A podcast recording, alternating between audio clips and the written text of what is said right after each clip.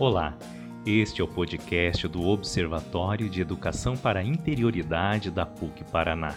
E hoje nós vamos dialogar sobre a relação entre mindfulness, estudos e espiritualidade. Para isso, temos a alegria de contar com a presença do professor e pesquisador Tiago Taton. O Tiago é psicólogo, especialista e mestre em Ciências da Religião pela Universidade Federal de Juiz de Fora, Minas Gerais, doutor em Psicologia pela Universidade Federal do Rio Grande do Sul e também com parte dos estudos na King's College em Londres, fez pós-doutorado em Psiquiatria e Ciências do Comportamento também pela Universidade Federal do Rio Grande do Sul. Atualmente está diretor-geral da iniciativa Mindfulness, um projeto bem interessante que depois vocês conhecerão melhor. Em 2016, o professor Tiago completou o Mindfulness Advanced Teacher Intensive pela Universidade da Califórnia em San Diego, nos Estados Unidos. Professor Tiago, seja muito bem-vindo e desde já nosso muito obrigado por estar conosco. Muito obrigado pelo convite, muito obrigado pela, pela apresentação. E vamos lá, tô, tô animado com esse, com esse bate-papo. Nós também estamos animados, professor. Então, para começar, uma primeira pergunta para dar início a esse nosso bate-papo. A maioria das pessoas associam o mindfulness com meditação. É correto fazer essa associação? Como nós poderíamos então definir mindfulness?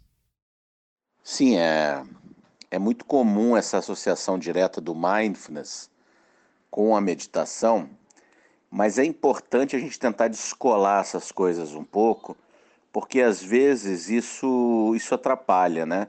Às vezes isso causa uma espécie também de afastamento da pessoa, ela fica imaginando que ah, é uma coisa que tem que sentar no chão, com as pernas cruzadas, ou que eu tenho que ser uma pessoa muito calma, muito tranquila para poder praticar mindfulness. Se ficar muito associada essa ideia da meditação, né? Então, eu prefiro pensar em mindfulness como um processo psicológico e ao mesmo tempo como uma prática. Uma prática para facilitar esse processo psicológico de desenvolvimento de lucidez. Lucidez em relação a quê? Lucidez em relação ao que acontece comigo no aqui e agora, com o meu corpo, com os meus pensamentos e com as minhas emoções. Então eu gosto de definir mindfulness como uma prática de desenvolvimento de lucidez. Então, ao invés da gente ficar no piloto automático do dia a dia, né, sendo carregado pelas 24 horas de um dia, eu consigo, junto dessa linha do tempo de 24 horas, introduzir movimentos de lucidez em relação a eu mesmo e dessa forma me proporcionar autocuidado. Ou seja, como eu estou me sentindo agora? O que acontece com o meu corpo? Do que ele precisa? Aonde está minha mente? Está no futuro? Está no passado? Está se preocupando com algo? Ou se tem alguma emoção presente, né? Tem alguma emoção presente comigo aqui agora que eu precise dar atenção para ela? Então é esse, essa prática dessa consciência de lucidez. Então, o mindfulness é uma prática da consciência de lucidez. Muito interessante pensar nisso, porque por mais que não seja meditação no seu é, sentido mais restrito, mais literal, ele faz algo muito parecido com a meditação. Veja, aqui na, na PUC Paraná, nós temos algumas iniciativas que nós chamamos de educação para a interioridade, que querem justamente fazer isso: é convidar as pessoas, os nossos estudantes, professores, colaboradores e membros da comunidade que nos rodeiam, a voltar para o aqui e agora. É, sabemos que nós temos essa mania ou esse hábito de muitas vezes nos colocarmos no passado, ficando com as ruminações, voltando em lembranças, algumas negativas, de autocobrança inclusive de autocastigo, né? se martirizando por algo que já passou em outros momentos, que é muito comum. Nós nos lançamos para o futuro, vamos com esses sintomas de ansiedade, querendo resolver coisas que não estão acontecendo no aqui ou agora. Então, a prática de meditação nos convida justamente para voltar Volta para o aqui e o agora. Volta para essa consciência do que você está vivendo no momento presente e cuida disso. Isso é o mais importante. Isso é o que você precisa cuidar agora.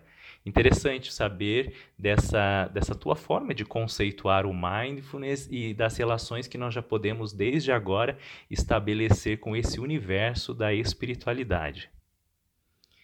Eu tive a oportunidade de conhecer o professor Tiago num congresso que aconteceu em 2019 na cidade de São Paulo sobre mindfulness. E ali nós vimos estudos interessantíssimos sendo apresentados a respeito desse, dessa prática. E então, sabendo que existem estudos científicos a respeito do mindfulness e dos seus efeitos que podem impactar a qualidade de vida de quem pratica, você poderia, professor, nos apontar alguns resultados que já foram encontrados e que você considera importante? São, são muitos resultados, né? São mais de 40 anos de, de pesquisas. Então, são quatro décadas de pesquisas. As pesquisas começaram principalmente mostrando o benefício dessas práticas de desenvolvimento de lucidez para o manejo do estresse e para condições de dor crônica. Depois nós tivemos com a entrada da Universidade de Oxford e o programa do Mindfulness Based Cognitive Therapy uma série de benefícios para pessoas que sofrem de depressão. Né? A depressão é um transtorno clínico com muitas características de recaída então é muito comum pessoas com histórico de depressão recaírem após um, um tratamento. Então, infelizmente, isso é comum. E o mindfulness se apresentou como uma ótima estratégia para prevenção de recaída de depressão. Logo, para promoção de qualidade de vida de pessoas que sofrem com depressão. Mas hoje nós temos benefícios comprovados é, por dados científicos para pacientes com câncer, para pacientes com déficit de atenção, é, para uma série de condições clínicas, físicas e mentais. Apenas para destacar, eu acho que vale a pena ressaltar isso que você nos apontou da origem do mindfulness como uma prática para tratamento de dor crônica ou para manejo de situações de estresse. Interessante perceber que para os nossos dias isso é, é extremamente necessário. É, e sabemos que a ciência, baseada em todos os seus protocolos, com todo o rigor que é exigido pela academia, pela, pelos institutos, pelos laboratórios, interessante perceber o interesse pelo mindfulness, o interesse dos pesquisadores por essa prática e pelos benefícios que ele pode promover bastante importante fazer esse destaque, porque eu acredito que para a comunidade que nos ouve agora nesse podcast, sempre fica essa impressão de que talvez seja algo muito místico, muito até mesmo alguns pensam de forma simplista ser esotérico, quando na verdade não. É uma prática bastante é, refletida, né, bastante estudada e que pode sim vir trazer benefícios concretos para a vida de quem pratica. Tiago, para nossa comunidade que se dedica a estudar a vida do estudante, não é? é todo dia é isso, estuda para uma prova, faz um trabalho, corre atrás de uma pesquisa, preenche um relatório, enfim, é uma rotina constante. Tem uma dúvida que é recorrente. Há alguma relação entre a prática de mindfulness e a disposição para aprender? Isto é, essa prática pode resultar em impacto na dimensão cognitiva? Com certeza, né? Então, como eu falei, esse treino de lucidez, ele nos ajuda a ter mais presença no que estamos fazendo. Então, existem resultados científicos de mindfulness com práticas de 20 minutos, então não são programas de oito semanas, como normalmente a gente tem, mas práticas de 20 minutos de mindfulness, mostrando efeitos positivos já em desfechos cognitivos, né? Em, atenção, em processos de atenção executiva. Então, assim, mesmo 20 minutos de prática pode é, impactar positivamente numa tarefa que você vai fazer depois. E você consegue perceber com mais clareza, por exemplo, quando você está tentando estudar, quando alguém está tentando estudar, a gente se distrai muito quando está estudando, né? Ou quando tenta estudar. É, a gente consegue perceber com mais clareza que a gente se distraiu, a gente consegue perceber a ocorrência dessas distrações, a gente consegue perceber melhor o momento de fazer uma pausa para que a gente consiga se cuidar, ir ao banheiro, beber uma água, se alongar e retomar o estudo num momento mais eficiente, né? Então, ao invés de deixar o cérebro fritar, né, naquele processo de ficar horas e horas e horas, simplesmente com a cabeça enfiada nos estudos, mas sem proporcionar nenhuma pausa que seja de um minuto para poder se cuidar. Então, é claro que a prática de mindfulness vai trazer benefícios, sim, para a vida estudantil. Às vezes eu penso que o mais difícil na vida de estudante é reconhecer o nosso próprio ritmo, encontrar esse momento do equilíbrio, até onde eu posso ir, mas devo parar, porque essa pausa é importante. E muitas vezes estamos tão agitados, tão é, centrados na possibilidade de render e de entregar aquilo que espera de nós, ou de compreender todo o conteúdo, que não percebemos o quanto é necessário fazer esse, essa descoberta do nosso próprio ritmo e respeitando esse ritmo. Né? E essa proposta de estar atento ao aqui e o agora, de, de se concentrar na respiração, no exercício da escuta, do silêncio, é, você considera que pode ser uma possibilidade ou uma forma de cuidar da espiritualidade? Bom, daí vai depender muito do conceito de espiritualidade para cada pessoa, né? Para algumas pessoas, esse próprio ato de conexão consigo, né, estar mais conectado, conectada com o sentido da sua vida, com as exigências né, da passagem do tempo ao longo de um dia, ou seja, esse exercício de autoconhecimento e de lucidez em relação a si para muitas pessoas vai ser uma coisa que vai tocar nessa dimensão da espiritualidade.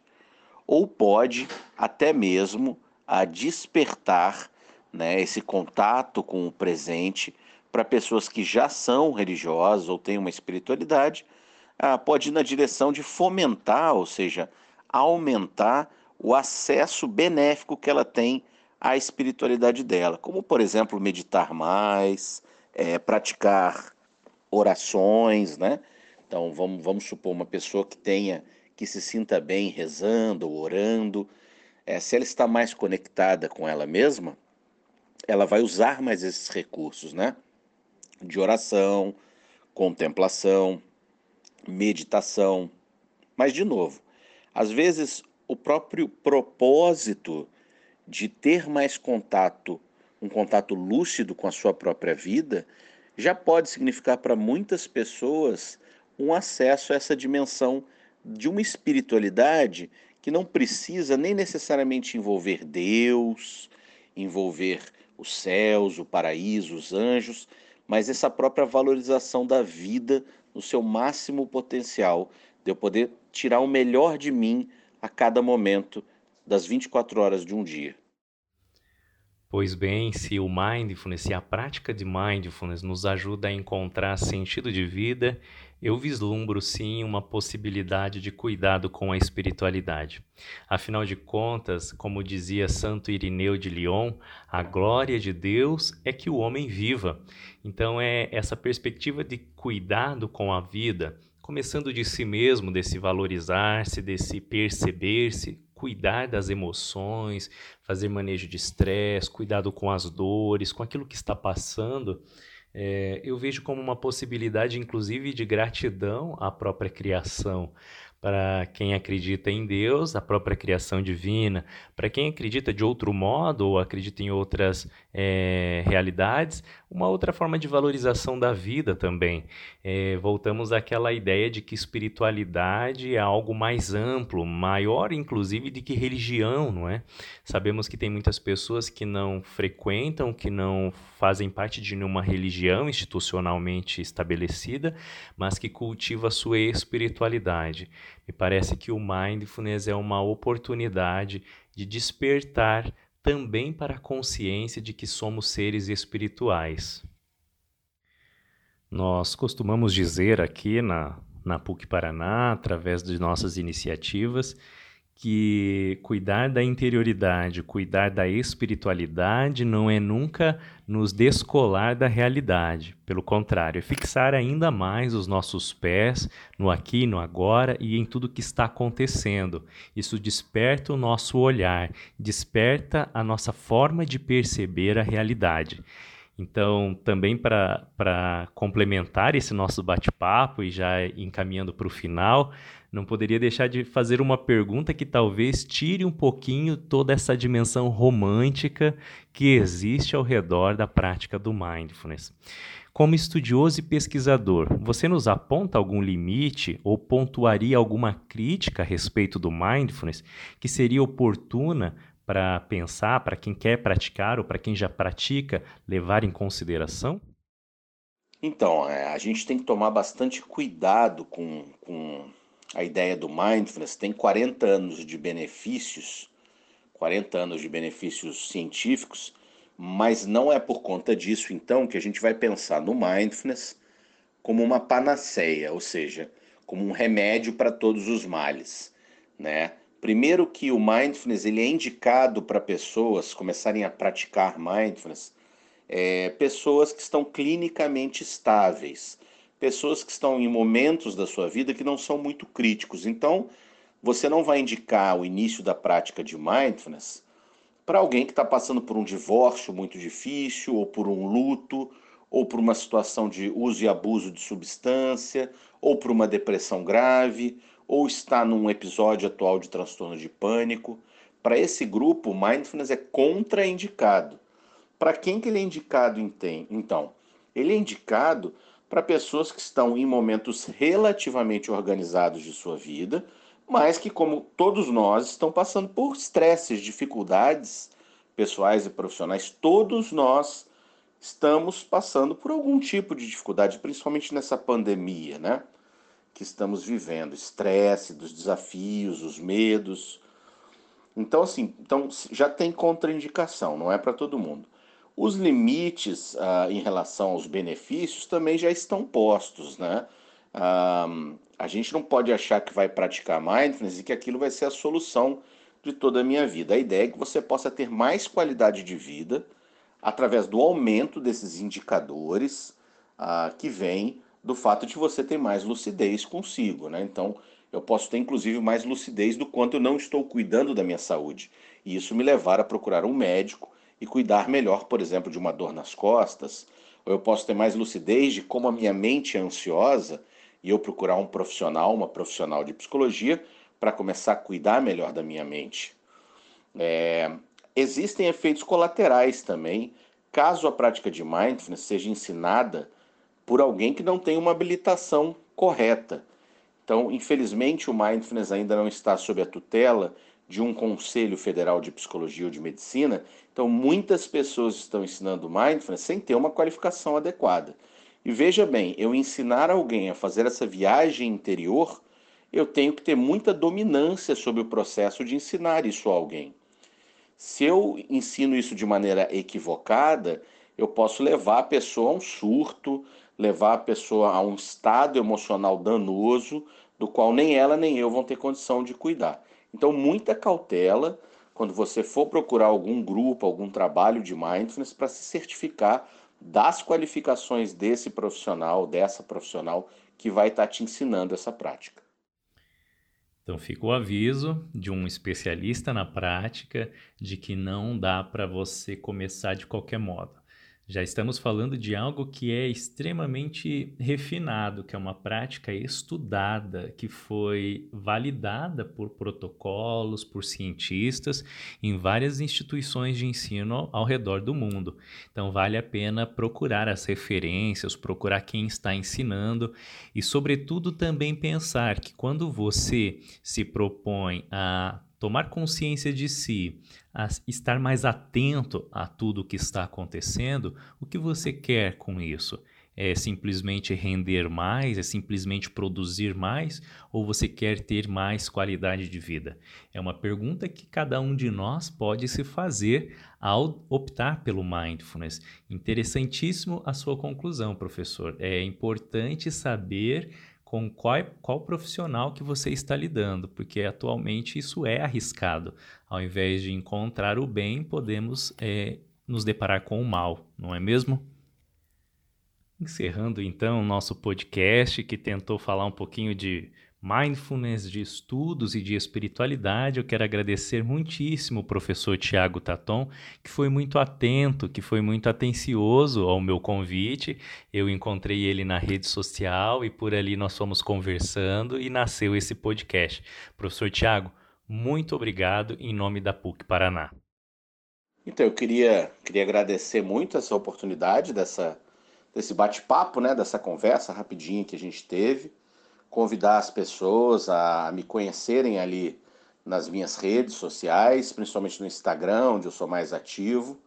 Né? Se você colocar Thiago Taton lá, só vai aparecer eu com esse sobrenome diferente. É, acho que eu não comentei anteriormente, né? Normalmente a gente aprende essas práticas de mindfulness em grupos semanais. Geralmente eles duram oito semanas, né? Com um encontro por semana. Nesse período da pandemia, muitos instrutores e instrutoras têm oferecido grupos online, o que por um lado é muito legal, porque facilita o acesso né, a pessoas de todo o Brasil, de todo o mundo. Eu também estou oferecendo esses grupos, ah, isso está nas minhas mídias, nas minhas redes. Então, se você quiser conhecer um pouco mais do meu trabalho, quiser bater um papo comigo, tirar alguma dúvida, que não, obviamente a gente teve um bate-papo curto aqui, né? Ah, pode me adicionar, me seguir ali e a gente conversa pelas mídias. E mais uma vez, agradecer o trabalho de vocês com esse podcast, trabalho muito bonito, né? E agradecer o convite e a confiança uh, no meu trabalho. Um forte abraço para todos e todas que me escutaram aqui. Agradeço também a você, ouvinte, que nos acompanhou até agora. Eu sou o Valcir Moraes e nós nos encontramos no próximo podcast de Identidade Institucional da PUC Paraná.